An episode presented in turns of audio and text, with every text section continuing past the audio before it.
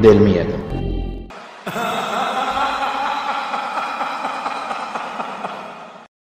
Existen muchas cosas que nosotros podemos creer. Existen otras cuantas que hay mucha gente que son escépticas en esto. La brujería no solo requiere que las personas puedan creer en ella, sino que también hay muchos escépticos que terminan creyendo en ella por aquellas historias que les pasaron en carne propia.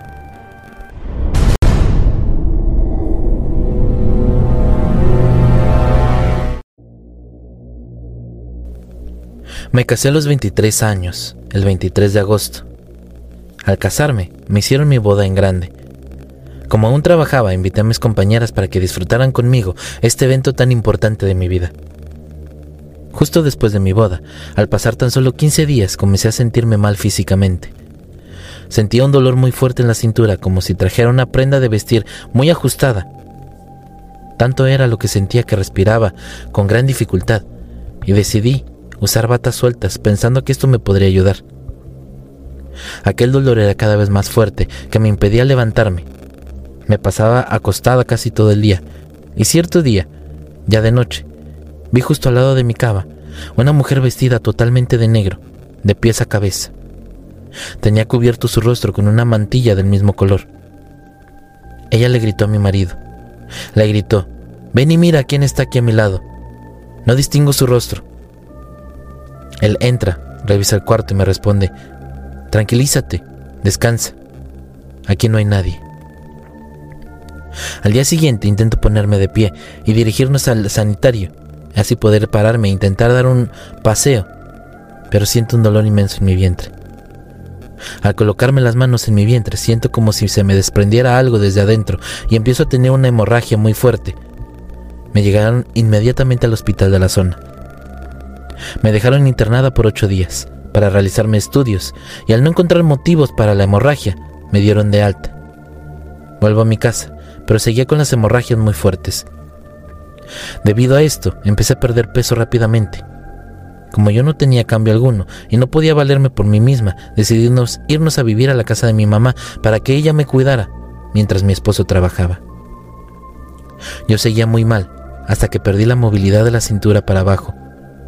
Ya pesaba solamente 25 kilos y me pasaba acostada con un rosario en mis manos.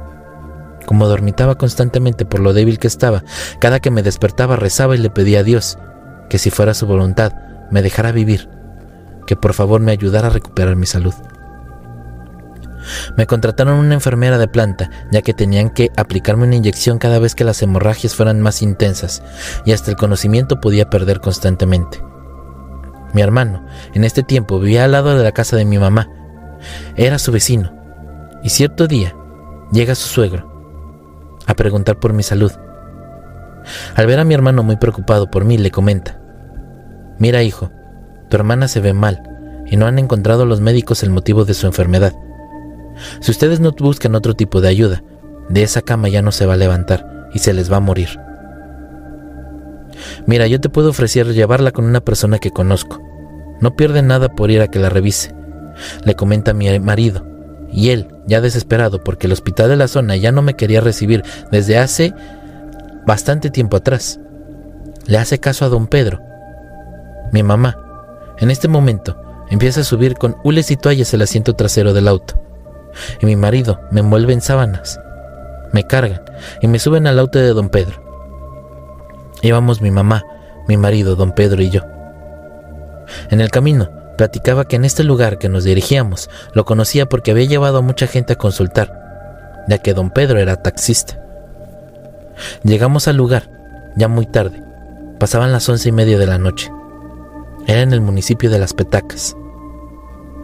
Llegando, me pasaron un cuartito con un catre y ahí me acostaron. Me empezaron a revisar y la persona me dijo, te casaste en agosto, ¿verdad? De esto ya va a ser un año. Solo faltan cuatro días para tu aniversario. En el mismo mes empezaste a sentirte mal, ¿verdad? Te tienen plácida y no, si no hubieras venido hoy, en cuatro días perderías la vida. Aquella persona comenzó a rezar oraciones muy bonitas mientras me rociaba con un spray con olor a rosas desde la cabeza a los pies. Me dice, ahora te vas a levantar. Yo le respondo que no puedo, que no tengo movilidad de la cintura para abajo. Aquella persona me contesta que sí iba a poder. Claro que vas a poder, tú inténtalo. Me quitó las sábanas en las que yo estaba envuelta y me dice, ven, levántate. Como pude logré pararme, tambaleándome pero pude. Me empieza a pasar un manojo de hierbas por todo el cuerpo, de la cabeza a los pies, por enfrente y por la espalda. Y me dice, ¡qué barbaridad! Los médicos no lograron ver a esta enferma porque está tapada. Esto es debido a que algo te estuvieron dando de comer, poco a poco, y esto se endureció como una roca en tu estómago, y las hemorragias van a pasar, pero van a empezar a arrojar esto que traes en tu interior. Y en 15 días quiero verte de nuevo. Tú vendrás caminando por tu propio pie. Al día siguiente de que me revisara la señora, yo ya me podía parar. Yo ya me podía valer por mí misma. Y efectivamente, a los 15 días regresé. Yo iba caminando. Y me dijo que esto me lo había hecho una compañera de trabajo, a la cual yo consideraba mi amiga. Comíamos juntas diario por el trabajo y que era por envidia, que quería mi puesto de trabajo y que siempre estuvo enamorada de mi marido. Y sobre todo, lo que yo hubiera querido aquella boda tan bonita, ella hubiera querido que fuera de ella. La señora que me curaba no me cobraba las consultas. Me dijo que hasta que me dieran de alta. Y esto fue. Los tres meses al estarme checando. La última vez que fui, me dijo, ya estás embarazada y totalmente curada.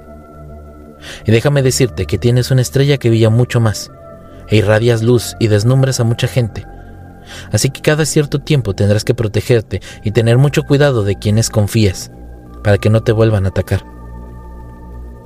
Tal vez les parezca muy larga mi historia, algunos hasta aburrida, pero era necesario contarla, sobre todo con estos detalles para que tengan cuidado con las amistades y que busquen alternativas cuando los médicos no encuentren cura para la enfermedad.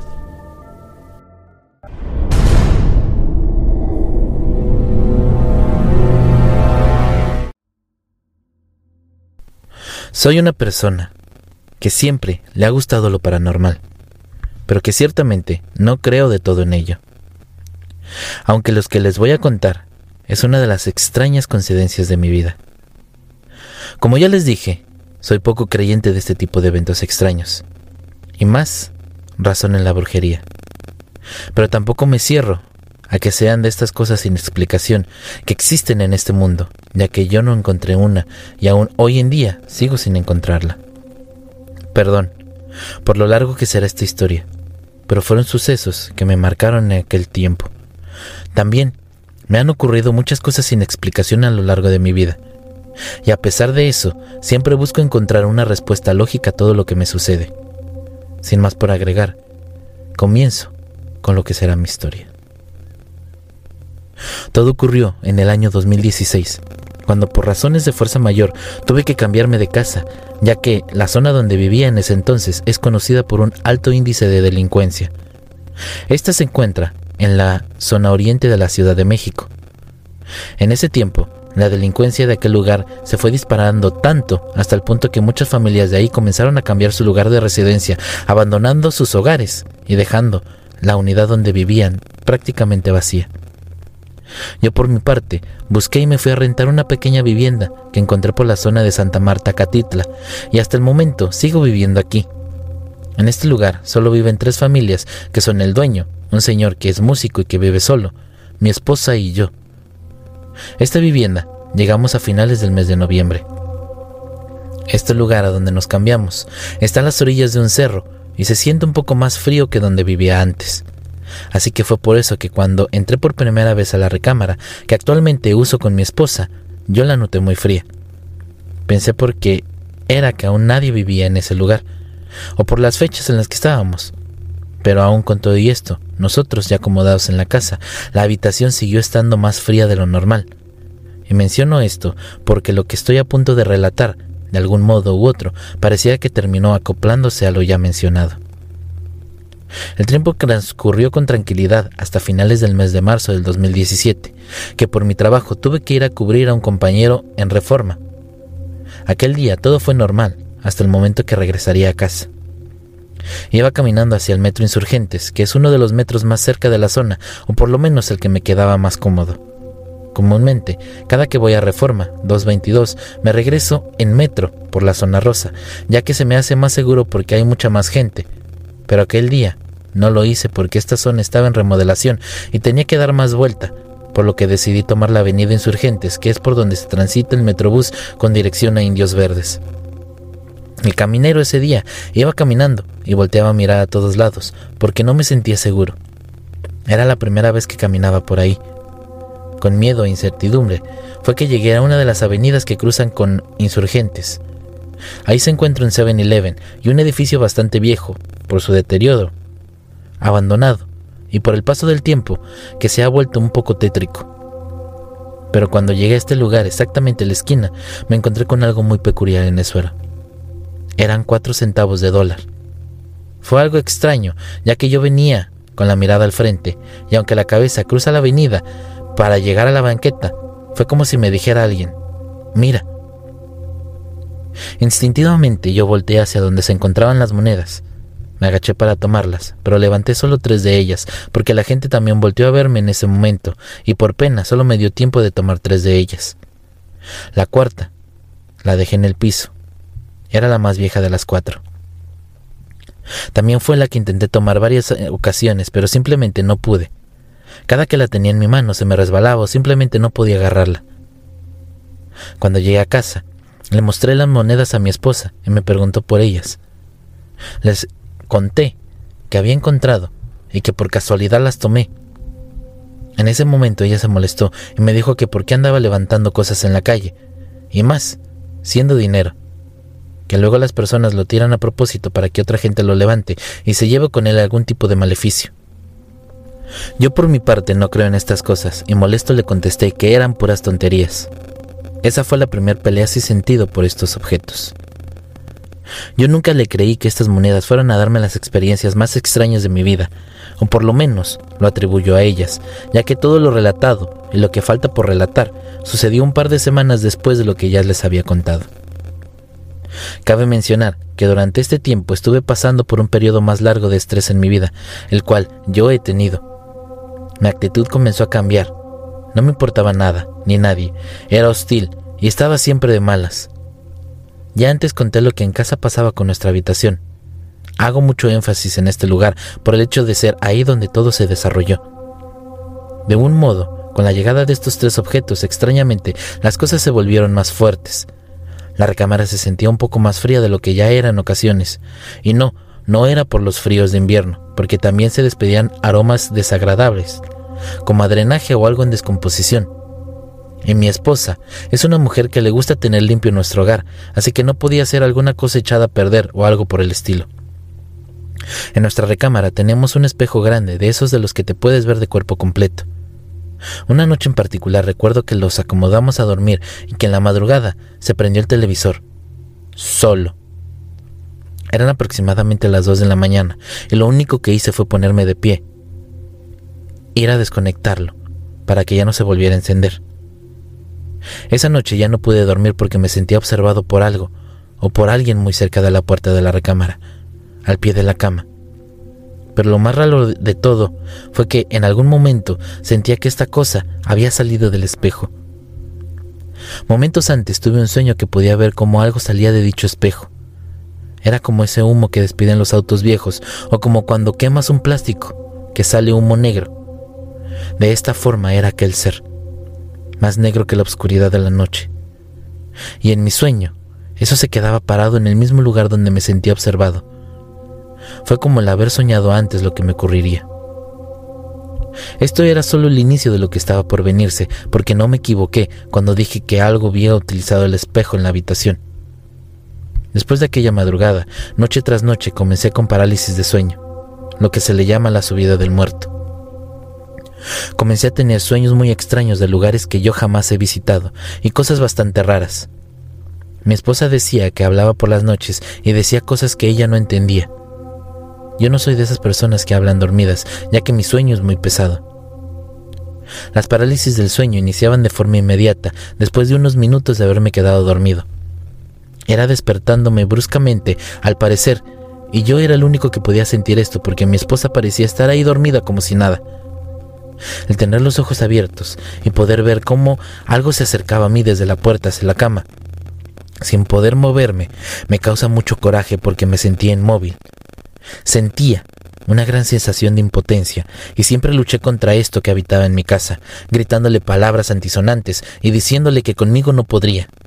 Son cosas que la gente comenta que puedes hacer cuando ocurren situaciones de este tipo.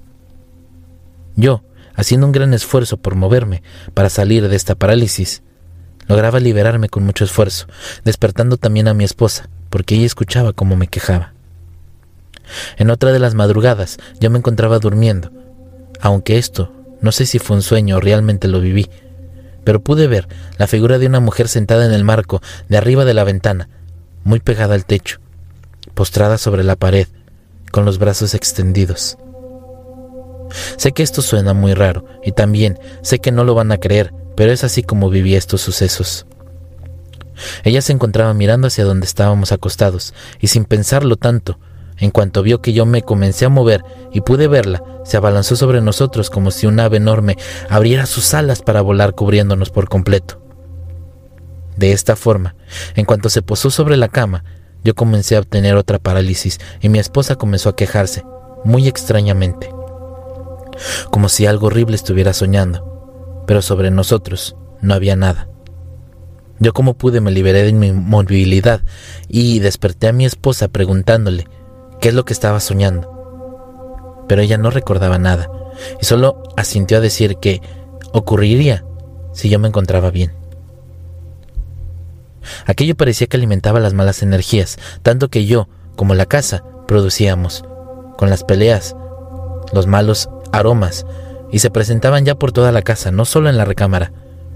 Así que también fueron empezando los susurros en la noche como si muchas mujeres de edad avanzada hablaran simultáneamente y dijeran cosas inaudibles para mí.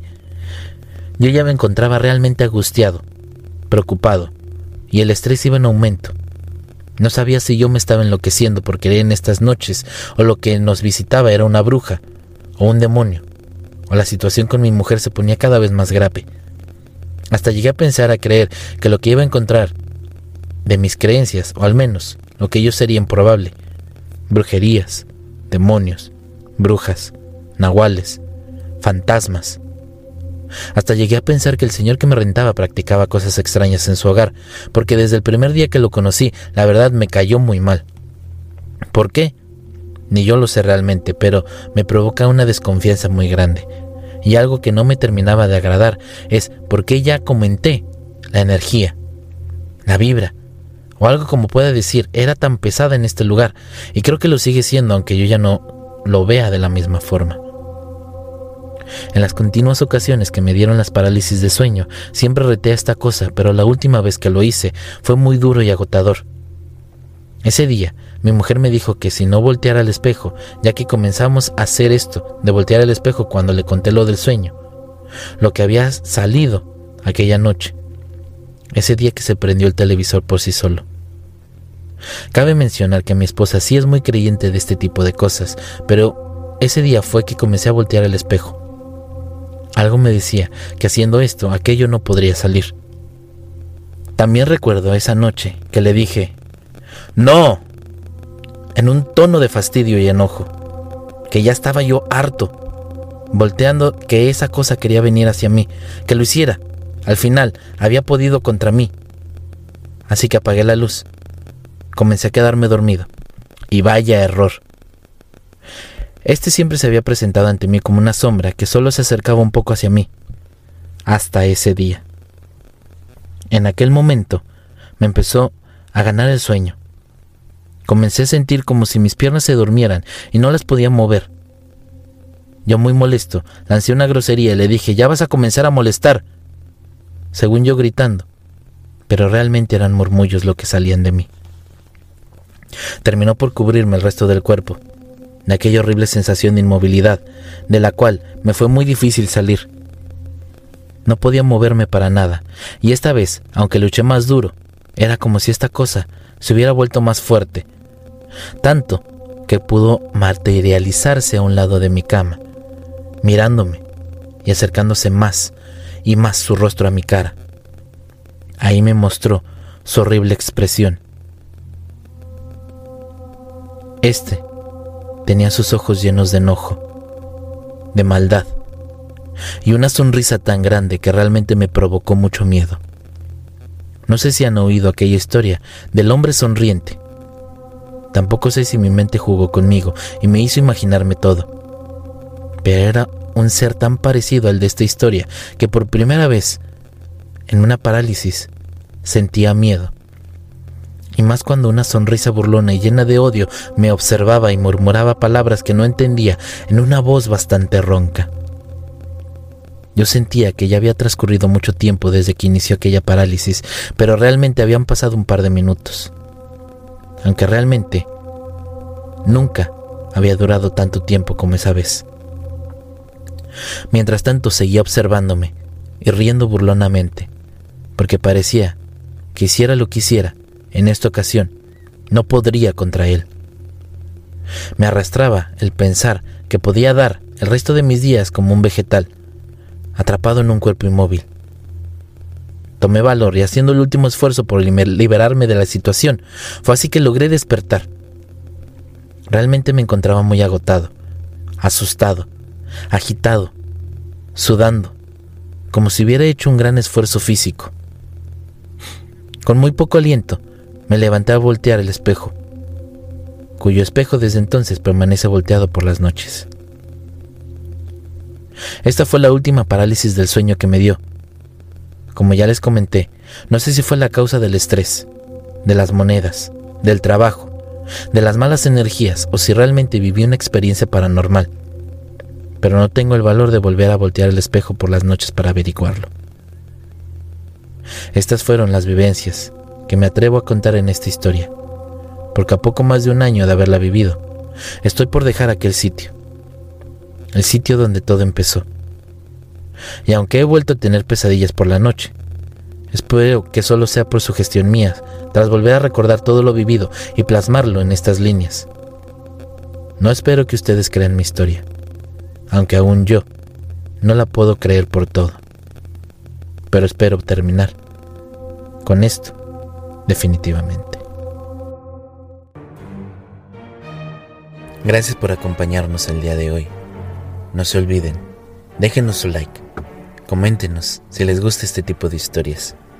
Suscríbanse, activan la campanita para que no se pierdan ningún otro video como este. Les va a encantar. Si les gusta la música, es obra del fabuloso compositor Repulsive. El link a su canal estará en la descripción del video. Ya lo saben, síganos en nuestras redes sociales, mándenos sus historias para que ustedes también formen parte de la hora del miedo. Y sobre todo, que se sigan divirtiendo en historias del más Mi nombre es Rob Gray. Y como saben, la verdad está allá afuera. Rest non hasta pronto.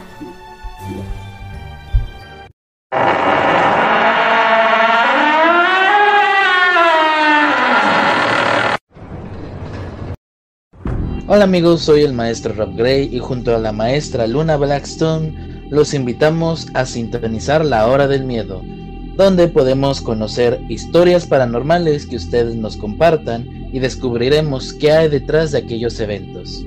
Ya lo saben amigos, la hora del miedo. Todos los días a las 10 de la noche. Los esperamos. A través de Aradia Radio, su radio paranormal.